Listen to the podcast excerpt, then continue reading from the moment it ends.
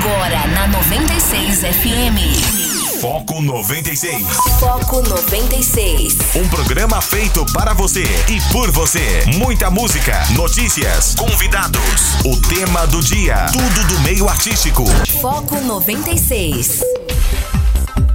Muito bom dia, quarta-feira, 4 de novembro de 2020, são 6 horas 7 minutos e meio. Tá começando o Foco 96, aqui na sua 96 FM, a FM oficial de Goiás. Para você que está chegando agora aqui na programação da 96, seja muito bem-vindo. O Foco começa ao vivo para Anápolis, Goiânia, região metropolitana de Goiânia, em torno de Brasília. Olha, já são mais de 85 cidades que alcançam esse sinal limpinho da 96 e também começa o Foco ao vivo para o Brasil e para o mundo através do aplicativo da 96, através das plataformas digitais. Obrigado pela audiência, parceria, obrigado pela participação aqui através do WhatsApp do DD62 99 9915 5401 9915 5401. O foco começa também ao vivo para os Estados Unidos, né? Onde lá o bicho tá pegando e a chapa tá quente. Deixa eu dar bom dia aqui para Guilherme Verano. Bom dia, Guilherme Verano. Bom dia, Rogério. Bom dia, ouvido do foco. Pois é, a chapa tá quente, rapaz. O Trump já pediu para parar a contagem de votos. O, Biden diz que tá eleito, mas só que ainda tem que esperar. Mas o fato é que três estados é, decisivos, e a gente vai trazer essa análise daqui a pouco, né? Chamado Cinturão da Ferrugem, é que vão definir essa eleição. São necessários 270 votos. O Biden está com 238 no colégio eleitoral por enquanto, e o Donald Trump com 213. Então vamos aguardar, mas o negócio vai demorar mais um pouco ainda. Sabe o que está parecendo, Guilherme Verano? Luta de MMA ou de boxe é, que nenhum nocauteou ou finalizou o outro, e aí vai para vai a decisão dos juízes. E aí os dois, ao final da luta, comemoram para dar a impressão que foram os vencedores. Termina a luta, termina a luta, os dois começam a comemorar para dizer assim, eu ganhei. Tá, tá, tá, na cara que eu ganhei. É impossível um dos dois não não não um, os juízes não darem um resultado que seja diferente disso. Mas enquanto não chega o resultado oficial, nós vamos aqui acompanhando e trazendo mais informações para você aqui no Foco 96. E atualizando você com relação ao giro de notícias, notícias locais, goianas, anapolinas, brasileiras e mundiais. E quando tem também intergalácticas, eh, né? De vez em quando acontece por aqui também. Candidatos a prefeito de Goiânia dizem que o que pretende fazer para reduzir as desigualdades sociais aqui em Anápolis também. O, inclusive está tá rolando hum, pra, na, na Rádio São Francisco, começou ontem com o prefeito Roberto Naves, a rodada de entrevistas com os prefeitos. A mesma, a, a, a mesma ideia que teve aqui no Observatório, acontecendo no bate-rebate. Então, se você quiser terminando o foco aqui, dá um pulinho ali rapidinho, ouvir isso, depois voltar para cá para programação musical, você pode ficar à vontade para uh, acompanhar estas informações aqui na nossa co-irmã Rádio São Francisco FM. E com relação às notícias, na Irlanda, jovem denuncia que namorado goiano a espancou por ciúmes na Irlanda. É, Abram-se aspas, implorei para não me matar. E a, as fotos são bastante pesadas porque ela é, está com o olho aqui bastante roxo, enfim. É, olha só, para quem mora aí na região metropolitana de Goiânia, Aparecida de Goiânia tem mais de 470 vagas de emprego. Atendimento deve ser agendado pela internet, então dá uma olhada lá, confira o que fazer. São mais de 100 funções diferentes para você que quer aí trabalhar e mora na região metropolitana de Goiânia. Novo milionário, apostador de Goiânia que ganhou 50, uh, eh, ganhou sozinho mais de 50 milhões da Mega Sena, retira o prêmio. A Caixa Econômica Federal informou que, caso o apostador aplique o valor da poupança, receberá mais de 60 mil reais no primeiro mês. Com o dinheiro, dá para comprar mais de 10 apartamentos luxuosos no Rio de Janeiro. Guilherme Verano, é engraçado as contas. Olha, com 50 milhões dá para comprar eh, 25 milhões de coxinhas de frango sem catupiry, se for com catupiry, no máximo 20 milhões de coxinhas. É, sempre trazendo para um lado que a população entenda. E também é, com relação à médica e o engenheiro suspeito de danificar carro e ameaçar agentes lá em Pirinópolis, terão que cumprir medidas cautelares. Eles foram presos após deixar carro bloqueando o trânsito em Pirinópolis, mas pagaram fiança e foram soltos. Segundo decisão, casal não pode beber em público, frequentar bares de má reputação, nem se mudar de casa. Eles deram um carteiraço e falaram: sabem com quem estão falando? Aquela frase típica de quem quer dar carteiraço de gente que. Ah, enfim, deixa pra lá, nem vou usar aqui o adjetivo que eu tava pretendendo. Guilherme Verano, o que mais tu destaca pra gente aí nesta quarta-feira, 4 de novembro de 2020? Com certeza a eleição americana, um desses destaques. É, com toda certeza, viu, Rogério? Sem resultado definido, Trump declara vitória, denuncia fraude sem provas e quer parar a apuração. O Biden tem mais delegados até agora. Presidente dos Estados Unidos lidera estados cruciais que ainda estão em aberto, chamado cinturão da ferrugem ali. Mas os votos pelo correio podem mudar completamente esse cenário. Mais cedo um pouquinho, o Biden fez discurso otimista, pediu paciência por resultado. O Trump venceu na Flórida, que seria crucial para ele, se ele perdesse por lá, realmente a coisa se complicaria. Agora, quem está se complicando, por conta do caso das rachadinhas, é o Flávio Bolsonaro. O Ministério Público denunciou, denunciou por organização criminosa, peculato e lavagem de dinheiro. Além do senador, foram denunciados o seu amigão, né, o Fabrício Queiroz, e mais 15. Tem mais aqui de Brasília. No Congresso, o Senado aprova projeto que prevê autonomia do Banco Central. O texto ainda precisa passar pela Câmara.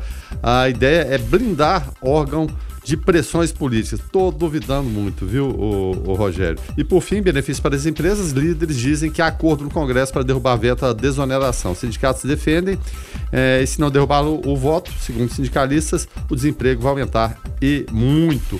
E para finalizar aqui, aquele caso escabroso, né? A Mariana Ferrer. Os ataques à blogueira em julgamento sobre estupro provocam indignação, né?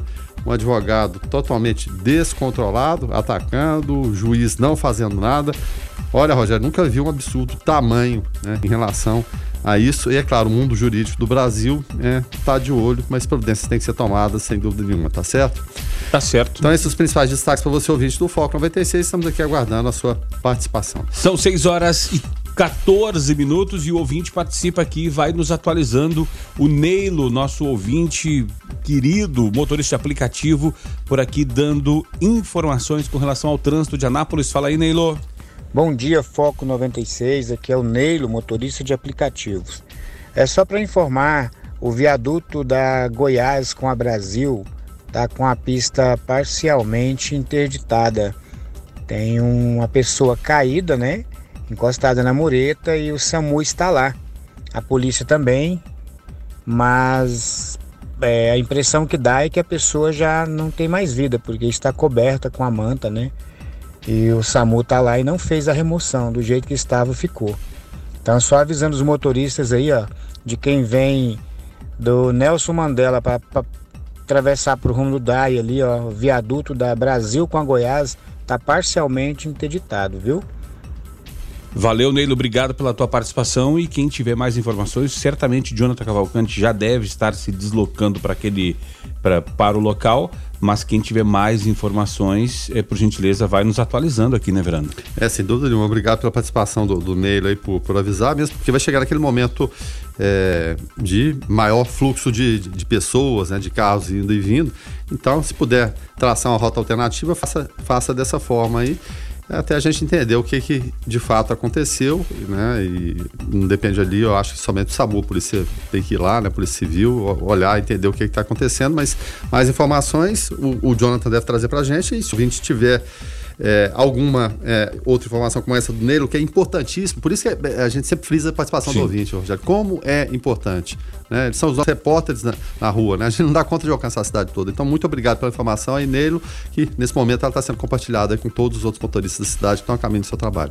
9915-5401 é o WhatsApp para você participar e assim como o Neilo, dar informações, dar opiniões, se você quiser, dar aquele pitaco, dar bom dia, dar convites para churrascos, por que não, para almoços, para nós aqui do Foco 96. O Foco está começando agora, vem com a gente. Foco 96. Foco 96. Esportes.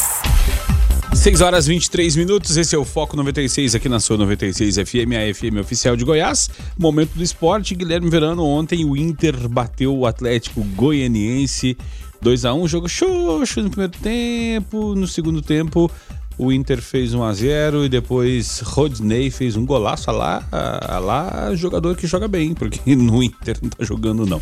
Agora o seu Botafogo, Guilherme Verano, não conseguiu é, bater o Cuiabá. O Cuiabá já tinha é, feito a vantagem no primeiro jogo e lá em Cuiabá acabou sendo desclassificado da Copa do Brasil e deixou de botar um dinheiro na, na capanga, Guilherme. Isso, 3 milhões e 300. E como vão fazer falta pro Botafogo, né? E como vai ajudar o Cuiabá esse dinheiro? Enfim, mas era esperado. O time do Botafogo é sofrível, Rogério. Só, só, não, só vai escapar do, do rebaixamento por milagre. A verdade é essa. É uma coisa horrorosa. Aí vão falar, ah, mas o Cuiabá é vice-líder da, da Série B tem um time bom? Evidentemente tem, mas cheio de, de desfalques, né? O Botafogo é um time bem armado, mas não, não faz gol, não, não chuta pro gol, não consegue, é uma coisa realmente estranha. O fato é que o Botafogo foi eliminado. Depois vence de perder a primeira por 1x0, em pleno, o Newton Santos empatou ontem 0x0. O Internacional repetiu o resultado, venceu o Atlético por 2x1.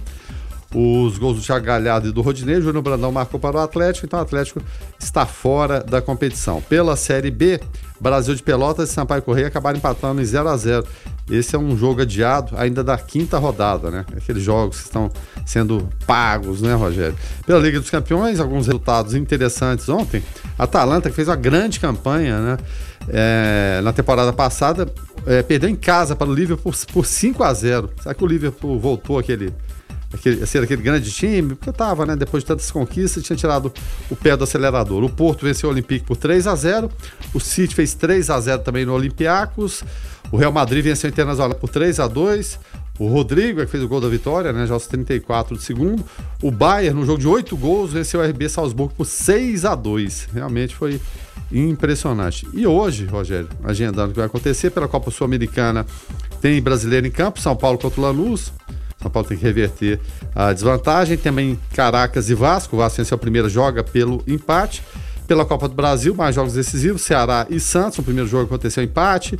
Flamengo e Atlético Paranaense. No primeiro, Flamengo é, venceu, joga pelo empate em casa. E da mesma forma, América Mineiro contra o Corinthians, jogando dessa vez na Arena Independência. Para fechar aqui, Série D tem Goiânia e Operário de Várzea Grande, Rogério. Série D, baita jogaço para ver, afinal de contas, não tá muito diferente tudo assim, né? É, se não estiver fazendo nada às 18 horas, vai, vai, vai pra porta do Estádio Olímpico, porque não pode entrar, né? Vai lá torcer pelo Goiânia, é, pelo Galo, Carijó. Só não pode, só não pode aglomerar, né? Come é. um espetinho de gato ali e tudo mais.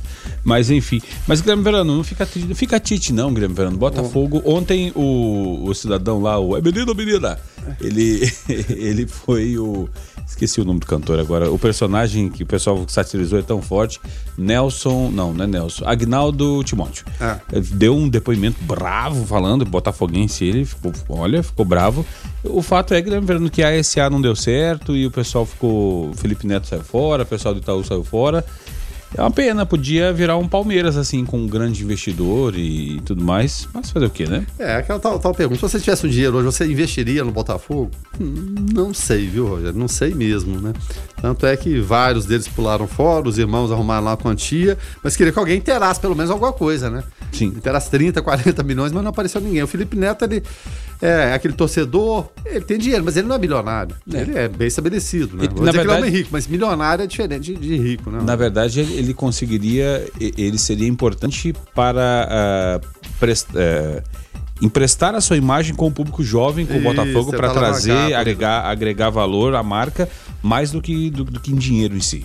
É, mas muita, muita ciumeira no processo, enfim, né? Ele investiria 3 milhões de reais, que é uma, uma bolada em tanto, mas, né, nada que se compare aos, aos irmãos Moreira Salles, que cada um já tem mais de 40 milhões lá no, no Botafogo, estão construindo CT. Só que não adianta construir CT se você não tem time, não tem categoria de base organizada. Botafogo iria, iria fazer o CT, né? Mas não estava dando conta, as obras não estavam acontecendo, eles assumiram. Só que além disso também é complicado. Mas muita gente vai questionar, mas puxa vida, são tão ricos, né? São entre as, as 10 pessoas mais ricas do Brasil, mas é por conta disso que eles têm uma obrigação também de, né, toda hora queimando dinheiro. dinheiro, né? É, não tem, né? Por isso que são ricos também dessa forma. O fato é que a coisa está desandando, o Montenegro saindo fora também, ainda mais agora época de eleições, é que o Ibope ganha dinheiro, né? Fazendo pesquisa. Ele vai deixar o negócio dele para ficar cuidando do Botafogo? Duvido muito. Enfim, a, a ANAL está à deriva, o Rogério. Quem pegar, né, quiser assumir, estão falando no técnico da seleção da Bolívia, mas já tem denúncia em relação a assédio é, de jogadores em relação à contratação ou à convocação. Se você assinar um contrato com a minha firma, te convoco para a seleção. Enfim, não, se começa assim, já começa errado, né? Mas o fato é que o Botafogo deve estar procurando técnicos, mas deve colocar lá. Olha, é, o time é limitado, os nossos recursos também. Pode ser que você receba, pode ser que você não receba. Aí quem é que vai querer assinar? Só se fosse técnico da Bolívia. Complicado. 9915-5401, você pode participar, nos ajudar aqui a fazer o Foco 96. O Neilo deu uma informação eh, anteriormente aqui, o nosso ouvinte, de, falando de, de, de, um, de uma situação ali no viaduto. Eh, se você estiver por aí, por gentileza, tome cuidado e se tiver mais informações, por gentileza, mande mensagem aqui no 9915-5401. Esse é o Foco 96. Só lembra, viaduto da Brasil com a Goiás. Brasil com a Goiás, justamente na parte de cima do viaduto. Foco 96. 6 horas 33 minutos, esse é o Foco 96. Quem está chegando por aqui é Jonathan Cavalcante com Igreja em Ação. Olá, Jonathan, bom dia, paz e bem. Olá, Rogério, Guilherme Verano, Lucas e ouvintes do Foco 96. Boa quarta-feira a todos. Paz e bem. Ontem, 3 de novembro, a Conferência Nacional dos Bispos do Brasil, a CNBB, lançou a campanha É Tempo de Cuidar da Evangelização 2020. Isso uma campanha da Igreja no Brasil. O período de realização será em todo o mês de novembro, tendo na solenidade de Cristo Rei, no dia 22, um momento forte com a realização do grande gesto concreto, a coleta do bem. O lema da campanha é Somos Igreja, cuidamos da vida, cuidamos do anúncio da palavra e cuidamos dos pobres. A campanha é motivada pelo versículo bíblico: Conhecereis a generosidade de Cristo, segundo Coríntios 8, 9. O bispo auxiliar do Rio de Janeiro e secretário-geral da CNBB, Dom Joel Portela Amado, informa que, no desejo de equilibrar a partilha corresponsável e a realização de cada pessoa, família e comunidade, as duas coletas da solidariedade e da evangelização foram esse ano integradas em uma única, tendo sido abertos caminhos para que a oferta seja feita sem risco de contaminação. Dom Joel disse o seguinte: a generosidade é uma característica do cristão. Quem ama, partilha, e não partilha apenas do que sobra, partilha do pouco que tem. Partilha para o bem dos mais pobres e para a ação evangelizadora. As duas coletas anuais existem como forma dessa partilha e nenhum momento tão complexo como o atual pode cercear a bondade do coração. Sejamos, portanto, generosos, não deixando que um vírus tão violento como esse que está aí nos amedronte e restrinja a nossa generosidade. Conhecemos a generosidade de Cristo. Esforcemo-nos por ter em nós os mesmos sentimentos de Cristo Jesus. Essas então são as informações onde a Igreja no Brasil realiza a campanha É Tempo de Cuidar da Evangelização 2020 em todo esse mês de novembro. Jonathan Cavalcante para o Igreja em Ação. Foco 96. 6 horas 43 minutos, esse é o Foco 96 aqui na sua 96 FM, a FM oficial de Goiás. Quem está chegando por aqui é Carlos Roberto de Souza, para falar direto ao assunto.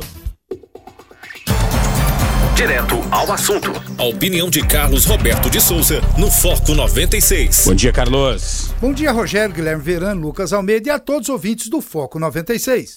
Normalmente o governo ele atua politicamente para que o Congresso, né, aprove as medidas de seu interesse. E esse movimento ele tem que ter a participação dos partidos da base aliada, que mais do que mera conveniência política, eles têm que trabalhar para assegurar aí essa governabilidade, essas aprovações, ok? Ok. Não teria que ser assim, mas não é. No entanto, até agora não se observa essa lógica. Os partidos da base aliada do governo, né, do governo Bolsonaro, ao invés de estar aí assegurando a governo, trabalhando para isso, eles estão ao contrário. Eles estão, na verdade, é obstruindo a pauta de votação da Câmara dos Deputados, o que impede o andamento de temas que afetam diretamente o governo federal. E aí eu te pergunto, como entender né, uma estratégia, uma coisa dessa? Eu, eu não entendo. Tanto é que o presidente da Câmara, Rodrigo Maia, ele pediu aos partidos da base do governo que sejam responsáveis e acabem com essa obstrução. Abre aspas. Espero que a responsabilidade prevaleça. Se o governo não tem interesse nessa, nessas medidas provisórias, eu não tenho o que fazer.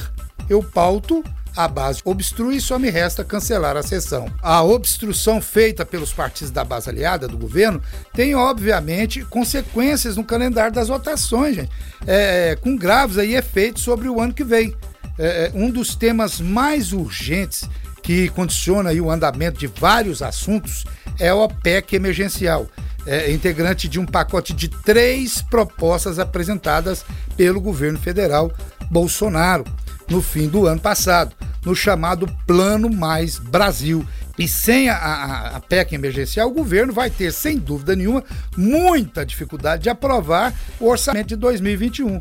O Congresso tem de votar a lei de diretrizes orçamentárias e a lei de orça, é, é, orçamentária anual, e nenhuma foi aprovada ainda, nenhuma foi votada e nem, nem aprovada. E, por exemplo, sem aprovação da lei de diretrizes orçamentárias até o fim desse ano, o governo não terá base legal para realizar gastos discricionários em 2021. Discricionários são as despesas que o governo pode ou não executar de acordo com a previsão da Receita. E nem possibilidade de executar de forma provisória né, a, a, o, o duodécimo, é, a duodécima parte das despesas em caso de, de não aprovação da lei aí de orçamento anual. Ou seja, sem a lei de diretrizes orçamentárias, o governo enfrentaria uma brutal paralisia e iria afetar aí até mesmo as despesas obrigatórias, às vezes tem base negócio desse. É, e o pessoal parece que não está nem aí. E em relação à lei orçamentária anual, há previsões de que sua votação ocorra apenas em março de 2021 né? É, o que já seria prejudicial, em primeiro lugar, para o próprio governo.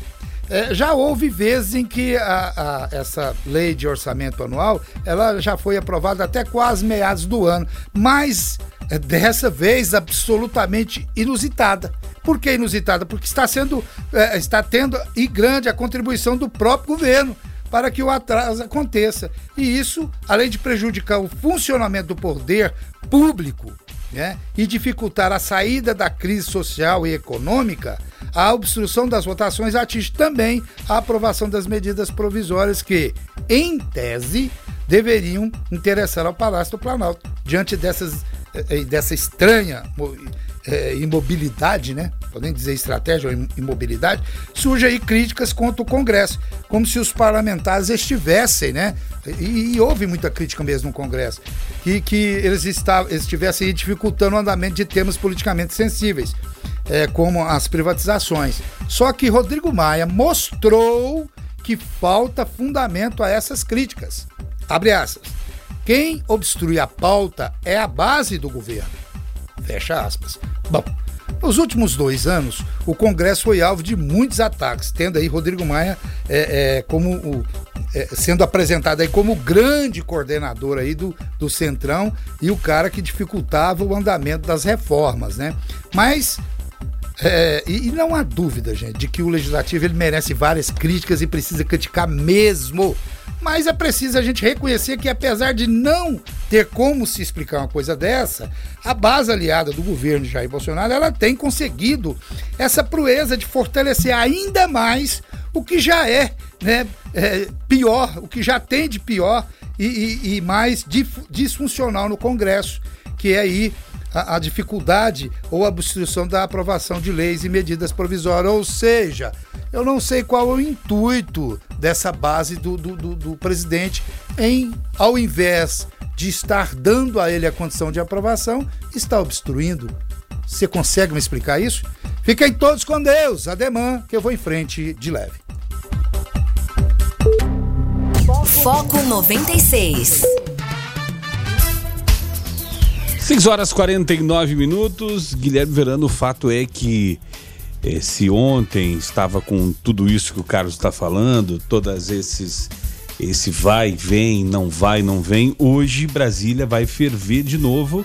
Afinal de contas, reacendeu a chama daquele caso do senador Flávio Bolsonaro, que foi é, denunciado, o Ministério Público do Rio de Janeiro denunciou Flávio Bolsonaro por organização criminosa, peculato e lavagem de dinheiro, que não nada a ver com o governo federal. Mas, mais uma vez, o Senado no foco dessas, é, dessas denúncias. É, mas é, o, o Carlos falou em temas sensíveis, esse tema é sensível ao presidente Jair Bolsonaro, afinal de contas é o filho dele que está lá, né? é o filho. E aquele sentimento de proteção ele vem, mesmo quando o, o, o filho é um desajustado, como o Flávio Bolsonaro. Enfim, né? E prejudica o dia a dia. E isso já prejudicou lá atrás, quando houve a conversa com o então é, ministro, o presidente do Supremo Dias Toffoli, investigações foram paralisadas, tudo por conta do Flávio, para atender os interesses familiares. Então, quando você atende o interesse familiar e são pessoas públicas, interfere nas outras famílias todas do Brasil. Enfim, o fato é que o Ministério Público do Rio de Janeiro informou na noite de ontem que denunciou à justiça o senador Flávio Bolsonaro, ele é do Republicano do Rio de Janeiro, o seu parceiro, ex-assessor Fabrício Queiroz, mais 15 investigados por organização criminosa, como você disse, peculato, de dinheiro, apropriação indébita, né, Rogério? No esquema das rachadinhas, na época em que o Flávio ainda era deputado estadual. Ela foi encaminhada ao desembargador responsável pelo processo no TJ do Rio de Janeiro. É, em relação a esse caso, olha só, em setembro, o, a 33 Vara Civil do Tribunal concedeu liminar proibido a Globo de divulgar informações sobre o inquérito. Quer dizer, o canal de, de informação né, não pode falar nada sobre, né? Enfim, né? É, a Globo está afirmando que foi um cerceamento da liberdade de informar, uma vez que a investigação era, e evidentemente, é, com todas as restrições que eu tenha, a Globo é de interesse público, sim, né? tem que ser divulgado, não sei por que se faz essa proteção, enfim. No campo político específico lá do, do, do Senado em Brasília, é, é, uma notícia boa, né? Porque o Senado aprovou o projeto de lei que prevê a autonomia do Banco Central. Só que o problema é o seguinte: a proposta segue para a Câmara dos Deputados. Né, esse projeto estabelece mandato de quatro anos para os diretores da instituição. É, e o texto tem o objetivo, é claro, de blindar ah, o Banco Central de pressões político-partidárias que acontecem sempre. O que, é que vai acontecer na Câmara? Muito provavelmente alguma coisa mude, né, Rogério? Não acredito que vá bonitinho e perfeito dessa forma, não, com toda essa, essa liberdade e autonomia que seria ideal. E para finalizar, é, em relação à desoneração da Folha, que tá, também está uma queda de braço, os líderes partidários lá do Congresso, eles disseram que há acordo para derrubada do veto do presidente Jair Bolsonaro essa desoneração da folha de pagamento de empresas. São 17 setores da economia que empregam 6 milhões de pessoas. Segundo os parlamentares, participaram da reunião de líderes na terça-feira, aquele acordo de cavalheiros que eles fazem, né? O acordo para derrubada contou com a participação do líder do governo no Congresso, Eduardo Gomes, que é do MDB do Tocantins. E só para lembrar, Rogério, ouvintes, nessas últimas semanas o governo vinha pressionando para o, adiamento dessa análise. O veto está na pauta da sessão do Congresso prevista para hoje, viu? É, maiores informações, se acontecer até o final da tarde, a gente traz um observatório. Agora são 6 horas e 53 minutos, lembrando e só atualizando com relação aos Estados Unidos com relação à apuração. O número mágico é 270 delegados. É, lá, para quem. Como assim, delegados? É, é faroeste? Não. Meio nos, oeste, né? né? Nos Estados Unidos a eleição ela é indireta, então os votos. É, daquele estado são, são contabilizados e o vencedor leva todos os delegados daquele estado que naturalmente votam Justa, no seu candidato. Justamente. Então, o número de delegados é 270, né? O número, o número mágico. Nesse momento, na apuração, uh, Biden 224 delegados, 224 votos, Trump 213 votos. É, só que tem ainda outras, outras algumas nuances aí acontecendo, algumas variações é, não houve viradas. Trump diz que já ganhou e que vai à justiça contra a fraude. Biden já já está mais cauteloso, querendo aguardar até o final. E aí vamos aguardar hoje, certamente, vamos torcer para que hoje saia esse resultado. Mas tem muita coisa a acontecer e o Trump. Tem voto pelo correio. É, e o Trump, e o Trump não vai deixar barato. É, exatamente. Ele até pediu isso duas horas da manhã. O homem não dorme, não, né? ele, ele falou o seguinte: ele quer que a Suprema Corte interrompa os votos. Ele disse que é uma fraude para o povo americano, uma vergonha para o país, porque estava preparando para vencer a eleição. Diz que venceu a eleição e quer que a votação seja interrompida. Mas como, Trump? Como interromper a, né, a votação? Os votos pelo, pelo correio, né, que a maioria é de democratas. Né? Ele, ele está na frente de alguns estados-chave só que sem a, a, maciça contagem de votos dos Correios. Houve até aquela queda de braço, os votos poderiam ser contabilizados depois, é, se chegassem depois da data da eleição. O Supremo Corte decidiu que sim, em alguns casos pode até sexta-feira. E o fato é que tem locais com escolta policial para esses votos pelo, pelo correio chegarem, né, as transportadoras né, de, de valores lá com esses votos chegando com escolta, realmente está tá complicado, né? E a tendência, Rogério, é que possa demorar um pouquinho, né? Para pegar o exemplo de Michigan, por exemplo, pode ser decisivo. O, o, Donald Trump ele tem nesse momento uma vantagem de 6%. 6% são 240 mil votos. Só que é, o Estado teve 2 milhões e 800 mil votos antecipados e só 900 mil foram contados até agora. E desses hum. 900 mil, a vantagem do Biden está 66% a 34%. Ou seja, se manter ou mantiver essa proporção aí no voto pelo correio, o Biden vira em cima dele, lá em, lá em Michigan, e aí seria quase que praticamente decisivo para ele vencer a eleição, ou pelo contrário também, se o Donald Trump vencer, pode ser decisivo para ele. Tá certo, você pode participar aqui através do 99155401, nos ajudar aqui a fazer o Foco 96. Elenice por aqui dando bom dia. Obrigado, Elenice, pela, pela sua participação. Obrigado pela mensagem carinhosa. A Shirley também de Goiânia mandando bom dia. O Claudemir por aqui também. É, tá, tá por aqui também nos ajudando. E hoje, no programa Observatório, ontem, o Weber até trouxe a hashtag é, que estava onde dominou as redes sociais, aquela história do estupro culposo e muita gente mandando mensagens aqui, inclusive né, reproduzindo essa mensagem dizendo não existe estupro culposo. E hoje no observatório nós vamos ter três mulheres, três mulheres e aí eu vou falar o currículo delas aqui, ó. Uma mestre em ciências penais pela UFG, doutoranda em direito pela, pela UNICEUB de, de Brasília e professora de processo penal na Unevangélica. Também uma, uma outra mulher doutoranda em comunicação pela UFG, mestre em história pela UFG, jornalista, editora-chefe da TV UFG e apresentadora. E outra mulher também jornalista e mestre em comunicação pela UFG. Todas elas Vamos estar aqui para falar sobre o assunto que foi destaque no país ontem. Esteve entre os assuntos mais buscados na internet, com mais de um milhão de pesquisas, além eh, de mais de cinco hashtags no Twitter relacionados ao assunto. Um abaixo assinado até ontem eh, pedia que a justiça, pra, por Mariana Ferrer, eh, ele já tinha mais de 3 milhões, quase 3 milhões de assinaturas para rever essa situação e, e desfazer este absurdo. Então, hoje no programa Observatório, você vai ficar por dentro de tudo isso e com uma visão sempre técnica do assunto, que verando sem nada de achismo. Isso, isso, que é mais importante. Isso que é importante, né? É, é essa visão, analisar os fatos, o absurdo da situação, mas baseado, evidentemente, nos, nos parâmetros que a gente tem em relação a isso. O, o, fato é que as imagens foram muito constrangedoras ontem, em relação à audiência virtual lá, ela sendo pressionada o tempo todo pelo advogado de defesa lá do, do, do rapaz, do estuprador, né? É, enfim, ela indo às lágrimas, pedindo pro, pro, pro juiz, né, para as pessoas, puxa vida, respeito, porque ele exibindo fotos dela, falando que as fotos eram em pose ginecológica, e você via evidentemente que não tinha nada daquilo, né? nada diferente de fotos que a gente vê de jovens aí o tempo todo. E, é, assim, eu nunca vi uma pressão daqui, é uma coisa tão, tão absurda, Rogério. Tanto é né, fato, né, que o, o, mundo jurídico todo, inclusive ministros, Supremo, Gilmar Mendes, entre eles, falando que que tipo de situação é essa? Que, que inversão de valores é essa que a gente está vivendo? O advogado se passou. Quando lá no Rio Grande do Sul vai dizer, o rapaz se passou, e se passou, e enfim. É, o fato é que é um caso escabroso, né? Que o, o Brasil vira notícia sempre é, por notícias ruins. Que coisa lamentável, Rogério. Tá certo, agora são 6 horas e 59 minutos. Já já a propaganda eleitoral gratuita aqui na 96 FM. E já já nós voltamos com mais notícia, mais informação, até porque para a segunda hora o assunto nós estamos em novembro e não podemos esquecer que novembro tem novembro azul, porque os homens se cuidam menos que as mulheres.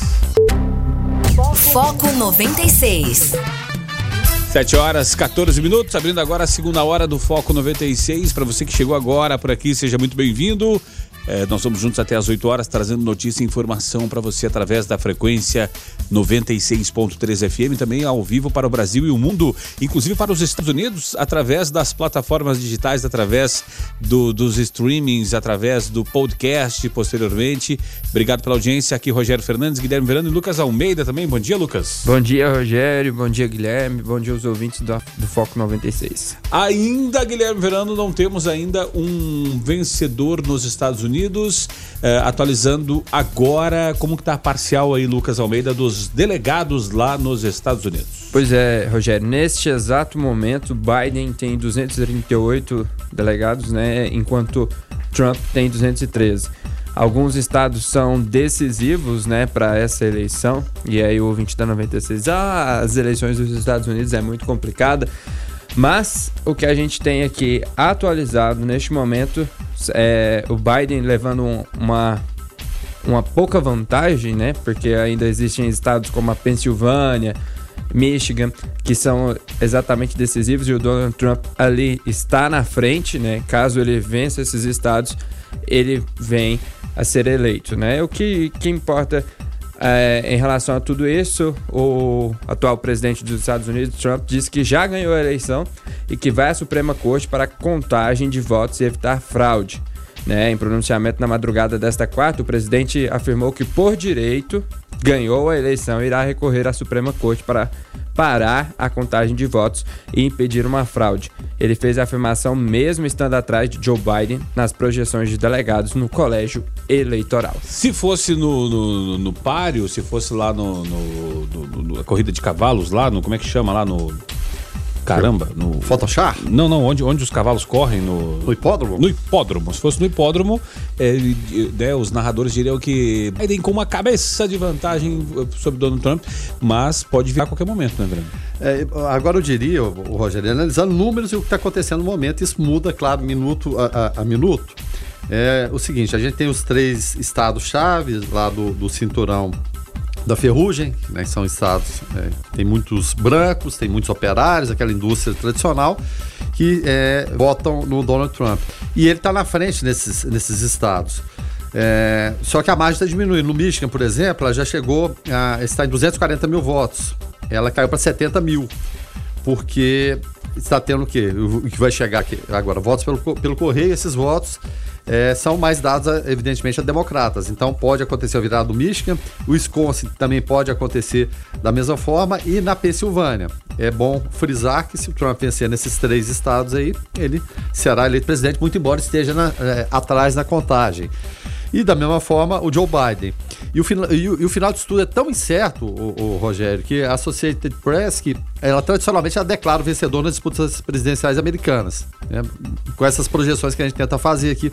Tá quietinha, quietinha, não tá falando nada, né? Estão acompanhando a uh, contagem dos votos, mas existe toda essa incerteza em relação a esses três estados-chave, né? Wisconsin, Michigan e Pensilvânia, que o Donald Trump está na frente, com porcentagens variando ali para lá e para cá, mas dependendo muito da contagem dos votos pelo correio. Por isso que o Donald Trump queria barrar a questão dos votos pelos, pelos é, correios e não permitir que esses votos, se não chegassem até o dia da eleição, fossem contabilizados. Só que a Suprema Corte ela decidiu ao contrário. Foi até estranho, porque a Suprema Corte até uma, uma, uma a maioria conservadora, que tradicionalmente seria o quê? Favorável a Donald Trump. Mas, para o bem da democracia, é, resolveu-se que fosse dessa forma. Que mesmo chegando após o dia da eleição, eles possam ser contabilizados. E sendo contabilizados, eles vão dar uma margem que pode, nesse momento, e a leitura desse momento acontecer a virada e dar a vitória pro Joe Biden. Mas tudo é muito, muito indefinido ainda, viu, Rogério? Tanto é que o Trump quer, quer paralisar a contagem dos votos, quer, quer se declarar vencedor. Tá parecendo o quê? Tá parecendo a República Bananeira, que é na Venezuela, tá parecendo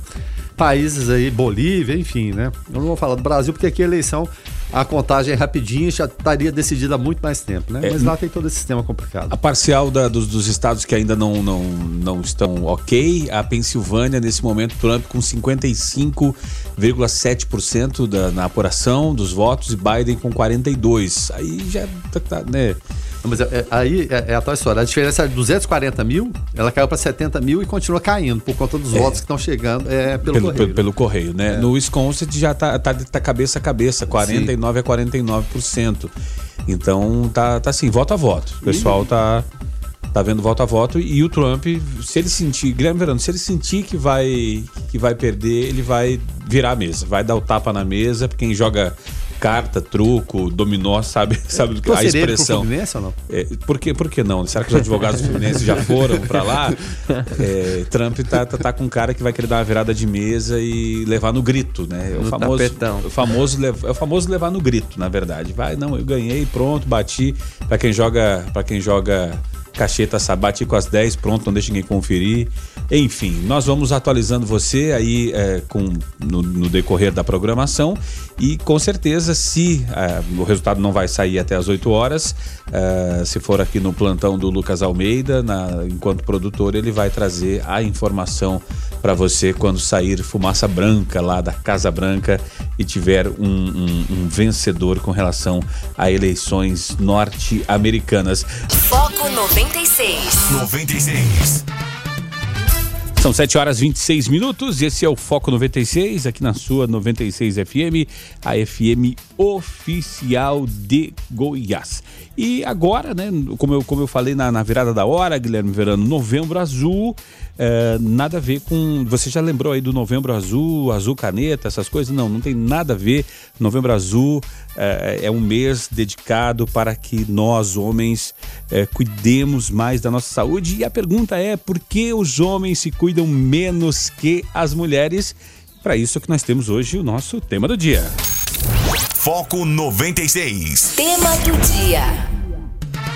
Mais da metade dos homens brasileiros que são atendidos pelo SUS nunca foi ao urologista, segundo o Instituto Lado a Lado pela Vida. O Novembro Azul é usado pelos médicos para chamar a atenção deles para a necessidade de tomar todos os cuidados contra o câncer de próstata.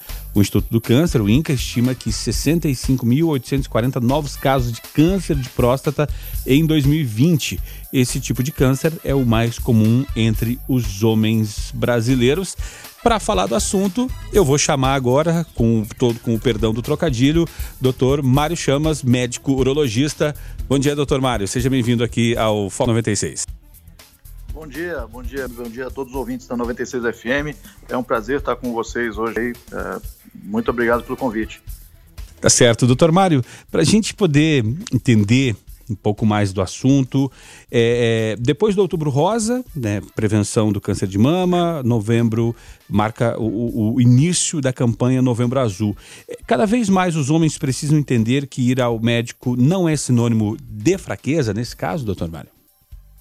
É, isso é um grande, um grande problema, viu? Porque assim, a gente nota no consultório, no dia a dia, que ainda tem um grande tabu uh, quando o homem pensa em, em avaliação da próstata, em exame de próstata. Então, a gente tem que tentar mudar isso aí, porque as mulheres elas acabam se cuidando bem melhor do que os homens. Então as mulheres têm o hábito já de uma vez por ano ir ao ginecologista, de fazer uma prevenção, de estar sempre cuidando da sua saúde. E os homens não, os homens têm um certo temor, assim, eles têm um medo de ir ao médico, talvez por ansiedade alguns, alguns fatores culturais, mas a nossa nossa missão aí na verdade é tentar tirar isso aí da da cabeça dos homens e, e reverter essa situação para que os homens possam se cuidar tão bem como as, as mulheres. Guilherme? Doutor Mário, bom dia. Guilherme Verano falando aqui. Olha só, o, os sintomas iniciais do câncer de próstata, eles têm uma evolução silenciosa? De que forma eles se manifestam? Quais sinais o homem deve ficar atento, por favor? Bom dia, Guilherme. Uh, bom, o que acontece com o câncer de próstata é que, infelizmente, apesar de ser uma das doenças mais comuns do, do homem, é, o câncer de próstata é o segundo câncer mais comum em homens e é o câncer é, que, na verdade, é o segundo câncer, ele só perde só para o câncer de pele e é o segundo que mais mata, ele perde somente para o câncer de pulmão, no caso, imortalidade. E aí, apesar de ser um câncer tão frequente, tão agressivo, ele não dá nenhum sintoma ou poucos sintomas no começo da doença. Então, daí a, a toda a nossa a, ideia de tentar difundir essa informação para o paciente é porque quando você não tem nenhum sintoma, você acaba não indo para o médico. Então, nesse caso, o câncer de próstata ele precisa ser detectado de forma precoce.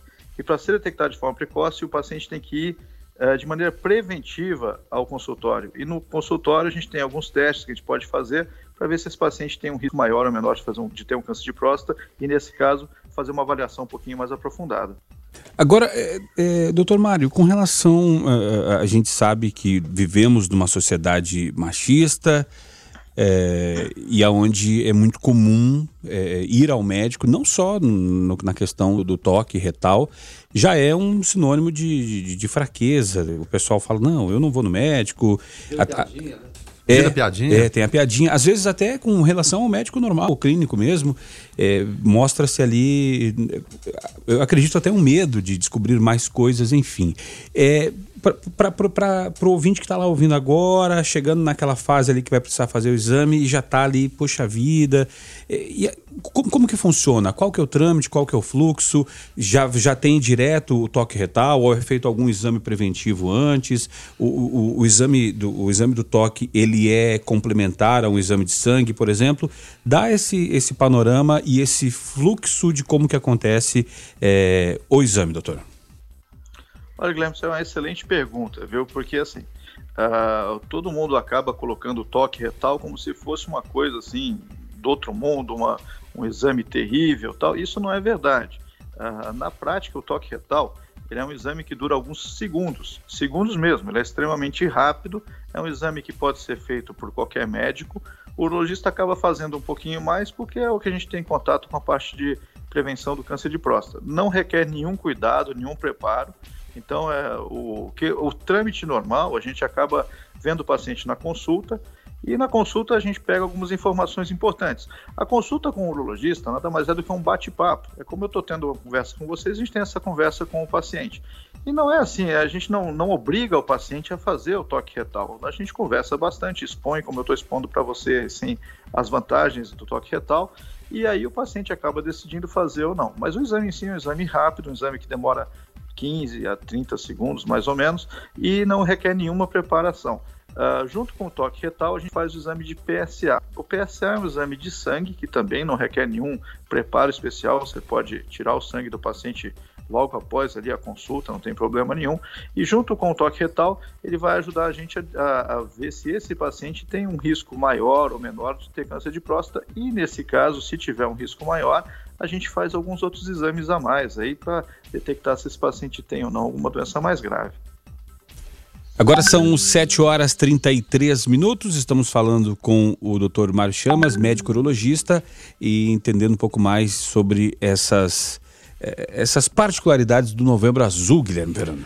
Doutor, é, uma pergunta que sempre se faz é qual o peso do, do histórico familiar? Se um homem, é, o pai dele teve o câncer de próstata, aumenta e muito a possibilidade dele ter o, o, o câncer de próstata também. Quais, quais, são esses fatores de risco e idade indicada para começar a se fazer os primeiros exames, por favor?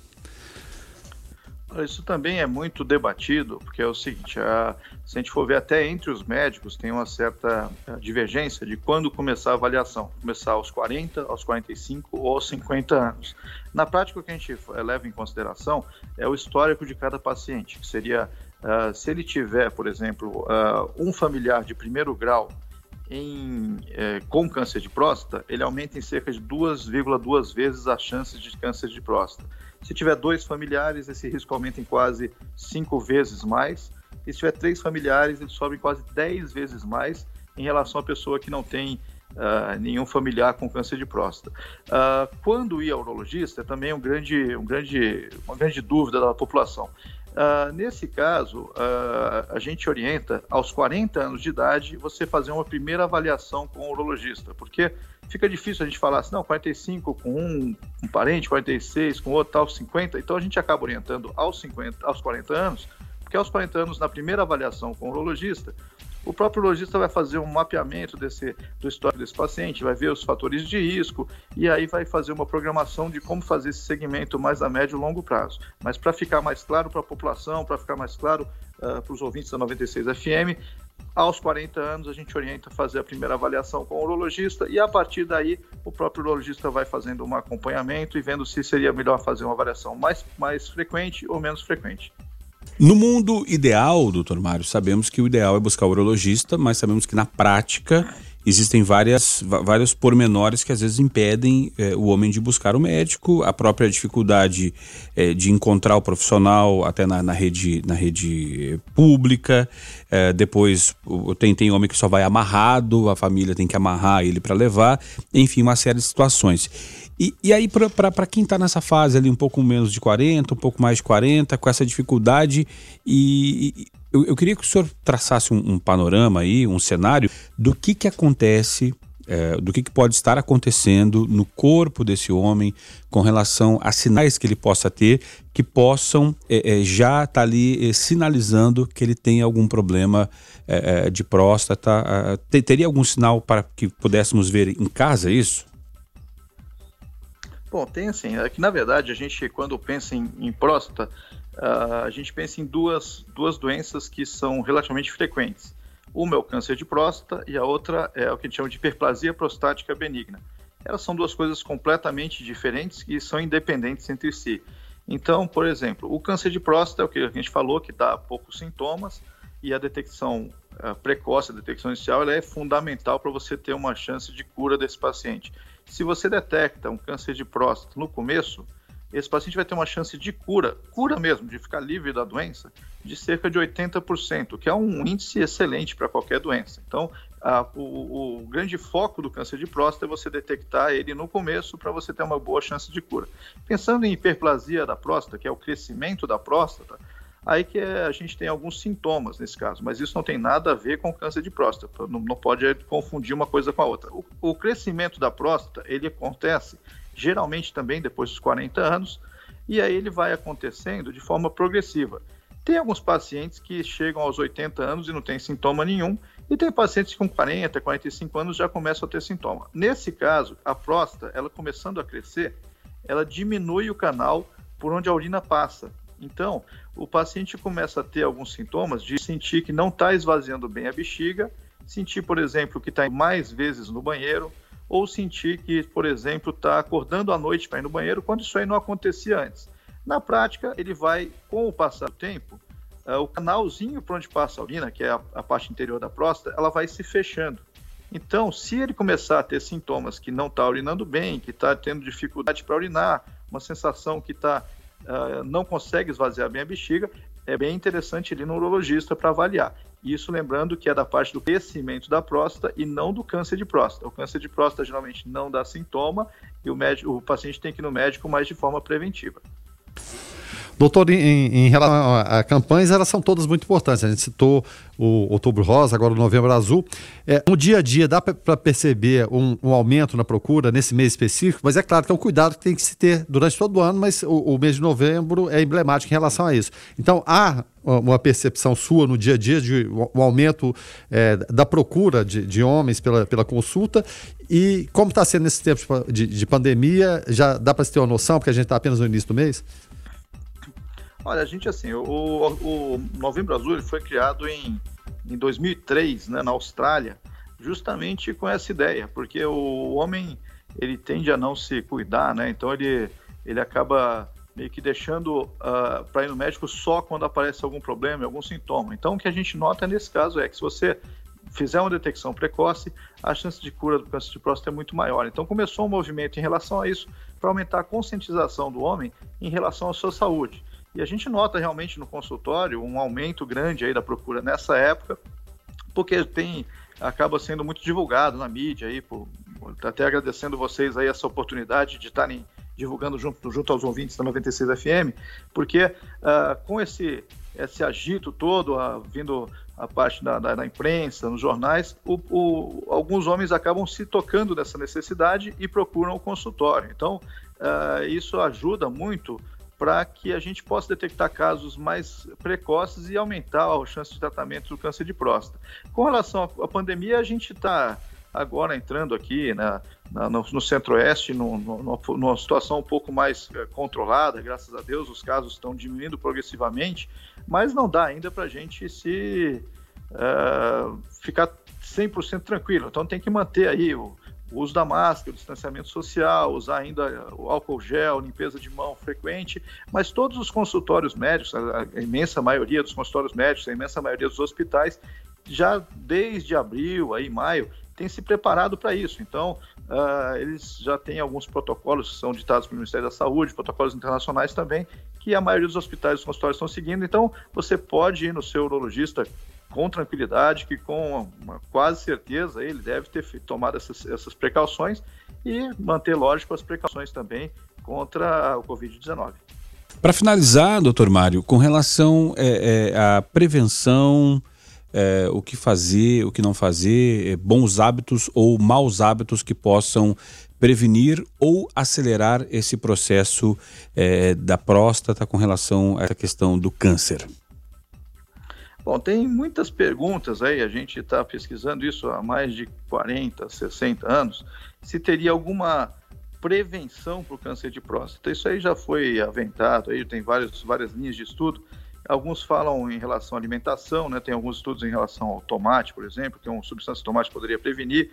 Uh, tem também a parte da alimentação, uma alimentação mais saudável. Então, assim, todos esses são estudos que ainda estão ainda em andamento, alguns falam vitamina D, tem tudo um pouco ainda sem grandes respostas. O que, o que a gente vê no dia a dia e que seria talvez mais importante é que o, o emagrecimento seria importante, porque pacientes obesos, eles têm uma chance maior de ter câncer de próstata e cânceres de próstata mais agressivos do que o paciente não obeso. Então, isso aí seria um fato importante para você tentar levar uma vida saudável, observar o peso.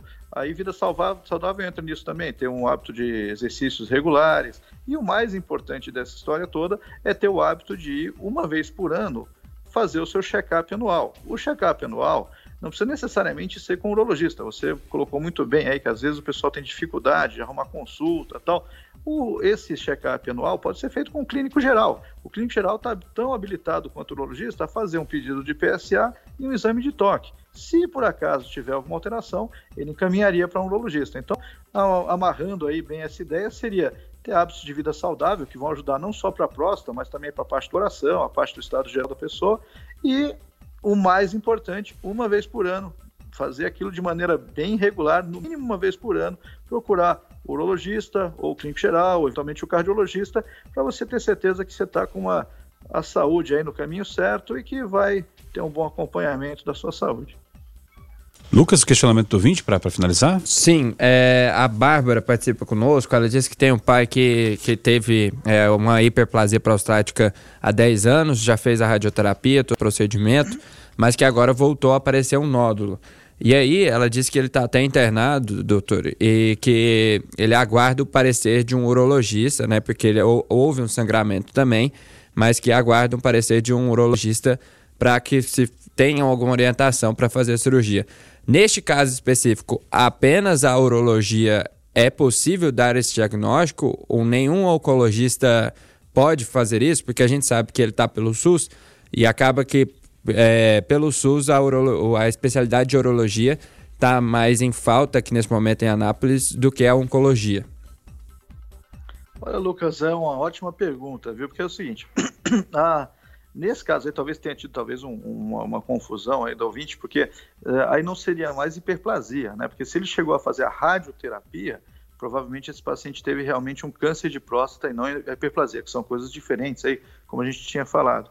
E aí, assim, nesse caso, uh, como ele teve uma recorrência depois de uma radioterapia, aí já é um caso um pouquinho mais complexo, né? O oncologista é um médico que ele tem uma, uma visão completa, é uma visão geral sobre todos os tipos de câncer, incluindo o câncer de próstata. Então ele está plenamente habilitado a tratar desse paciente, a, a ver a melhor, melhor maneira de ajudá-lo. E o oncologista, ele uh, é um médico que a gente recorre quando a doença está mais avançada. Então, em casos que você faz os tratamentos iniciais, que é um tratamento de cirurgia, o tratamento de radioterapia, e o, e o tumor acaba voltando, que isso aí acontece em cerca de 17, 20% dos casos, isso aí você tem que recorrer ao oncologista, porque o oncologista tem outras armas aí que ele pode usar, que seriam remédios para bloquear a testosterona, eventualmente aí uh, fazer uma quimioterapia ou alguns novos remédios que estão que estão aí sendo utilizados. Então, o oncologista na verdade, seria o médico ideal para estar tá acompanhando esse paciente e, eventualmente, aí, se tiver alguma coisa que o urologista possa ajudar, o próprio oncologista entra em contato e a equipe vai, vai tentar uh, melhorar a situação desse paciente da, da melhor forma possível. Eu desejo aí melhoras aí ao, ao, ao pai da paciente e, e que uh, ele, como todos os outros ouvintes que estão aí acompanhando a gente, possam se conscientizar que o câncer de próstata ele é muito agressivo, ele é uma doença que ele mata bastante, ele leva um grande estresse para a família, um grande estresse para o homem. Então a gente tem que se conscientizar que uh, o quanto antes a gente puder prevenir essa doença, o quanto melhor a gente puder combatê-la, a gente vai ter melhores resultados. Então o homem tem que tirar essa ideia aí de medo de neurologista, medo de no médico, para fazer uma prevenção adequada, uma vez por ano, vai no médico e desse, dessa maneira a gente vai ter uma, uma chance de vencer essa batalha muito maior.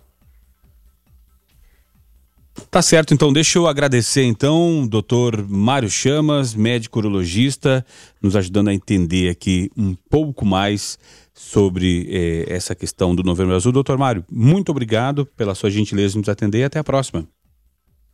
Ah, Guilherme, obrigado, Guilherme, obrigado, Lucas, obrigado a todos os ouvintes da 96 FM e estou à disposição de vocês aqui. Desejo a vocês um ótimo Novembro Azul e que vocês continuem aí nessa jornada ajudando a gente a divulgar essa informação tão importante que é a prevenção do câncer de próstata. Muito obrigado pela oportunidade.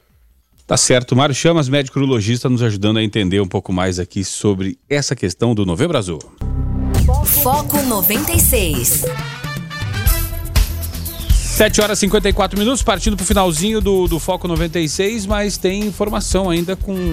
Qual a informação, Lucas? Pois é, Rogério, o, o nosso repórter Jonathan Cavalcante está nas ruas da cidade e traz mais informações para a gente a partir de agora. Fala aí, Jonathan.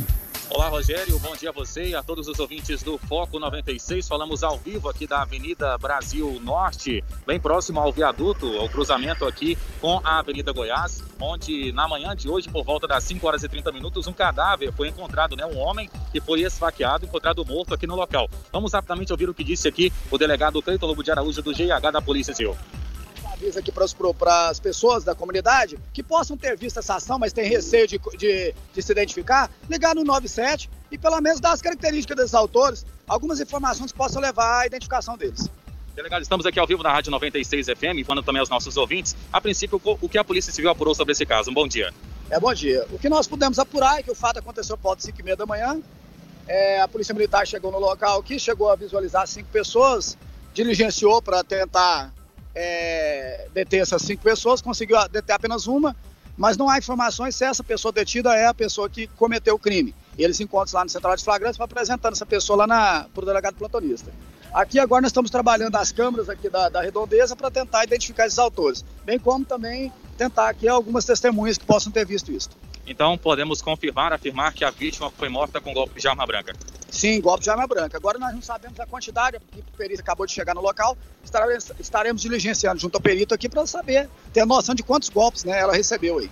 É fato que um caso atípico, né, delegado, aqui próximo ao viaduto, geralmente esses crimes não ocorrem. Caso atípico, aqui, é, aqui no, é, no viaduto da Brasil com a Goiás, na parte superior, né, em cima do viaduto.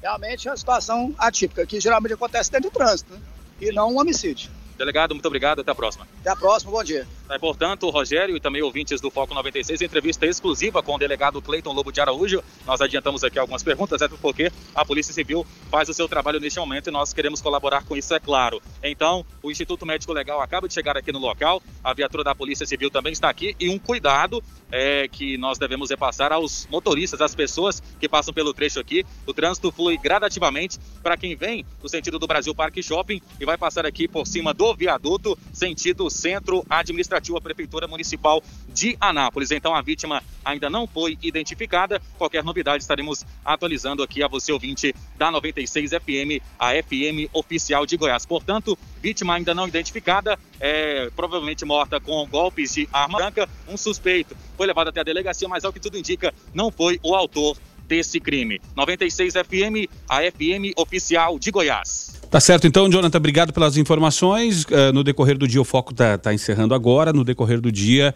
eh, mais informações de Jonathan Cavalcante, aciona o Lucas e toda a equipe de jornalismo para trazer mais informações aqui ao ouvinte do Foco 90, da, da 96 FM. O foco está encerrando agora, então, senhores, uh, Guilherme Verano, então Abrimos com essa informação, praticamente, o nosso ouvinte nos relatando, e agora fechando com mais informações com o Jonathan.